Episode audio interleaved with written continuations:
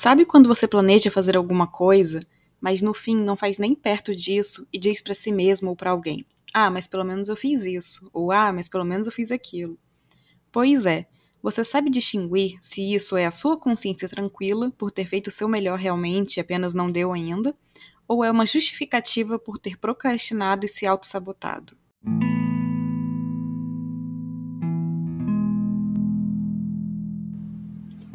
Ei, gente, tudo bem? Eu estou Clarice e esse é mais um episódio do Reconectar-se, nosso podcast sobre autoconhecimento e desenvolvimento pessoal.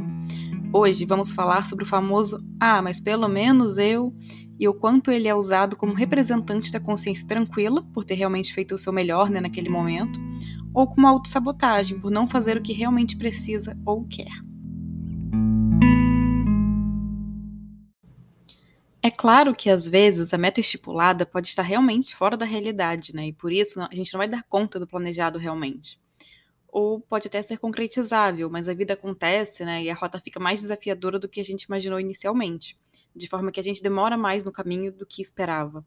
Então, nesse caso, o ah, pelo menos eu, vem como realmente uma aceitação de que você fez o melhor que pôde naquele momento, como respeito a si mesmo por reconhecer que fez o melhor que pôde e que tá tudo bem não ter sido como esperava. Porém, há casos em que o ah, pelo menos eu fiz isso, ah, pelo menos eu fiz aquilo, vem como um disfarce para a preguiça, para o comodismo, uma forma de justificar o não ter dado o seu melhor, o não ter se dedicado àquilo, né? E é importante, então, saber se auto-observar e diferenciar essas situações para que você não caia na autossabotagem de sempre fazer menos do que pode e justificar com: ah, mas pelo menos eu e também para não se diminuir, né, achando que você não é suficiente por apesar de ter feito seu melhor, não ter sido como esperava. Então, quando ah, mas pelo menos eu vier na sua fala ou no seu pensamento realmente, né? Para, olha para o trajeto que você percorreu naquela situação, naquele caso, e se questiona. Eu poderia ter feito diferente? Eu poderia ter feito mais alguma coisa? Eu sabia que eu poderia ter feito mais alguma coisa e eu não fiz, foi uma escolha minha, né? Não fazer mesmo que uma escolha inconsciente? Se não, então honre o que você fez, orgulhe-se de ter dado o seu melhor naquilo e se embora continuar, porque nem sempre as coisas saem mesmo como a gente espera e tá tudo certo. A gente tem que comemorar também os pequenos passos, os pequenos avanços, tem que reconhecer né, as nossas pequenas conquistas, aquelas conquistas do dia a dia que passa tão despercebido né, muitas vezes.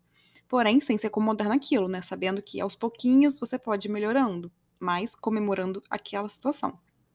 Porém, se você perceber que sim, que você podia ter feito mais ou melhor de verdade mesmo dentro daquela situação, então é hora de você começar a se analisar mais para entender o que está te impedindo de fazer o seu melhor. Sem culpa, sem se sentir culpado pelo que não fez, é, sem julgamento é, para você mesmo, né?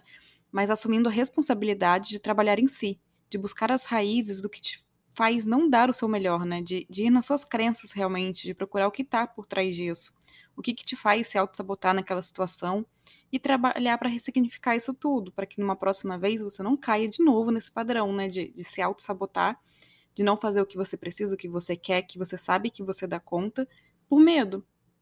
Porque se você continua usando, ah, mas pelo menos, como justificativa para não crescer, para não se desenvolver, para não fazer realmente o seu melhor, né, você fica nesse comodismo. E um ciclo de autossabotagem se instala ali, e você não vai sair do lugar. Então, pelo menos nesse caso, vem como uma desculpa para você não ir além. É como se a gente tivesse medo realmente de ver o quanto a gente pode fazer mais, o quanto a gente pode crescer, conseguir, realizar, criar.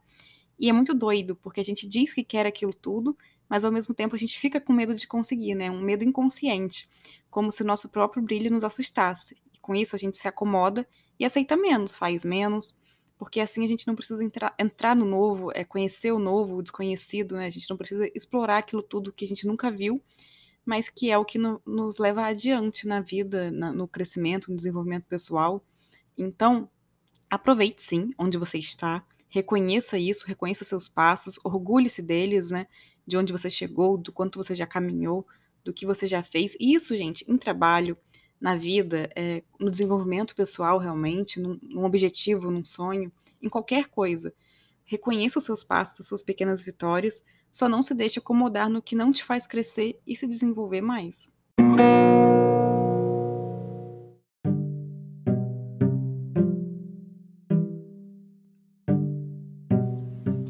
E é isso, gente. Espero que essa reflexão tenha feito você se questionar né, sobre como tem levado o seu desenvolvimento e que você saiba se orgulhar dos seus pequenos avanços, mas também lembre de se perguntar se aquele é realmente o máximo onde você consegue ir naquele momento, ou se você está se sabotando, fazendo menos do que dá conta, né, por comodismo, por medo, o que for.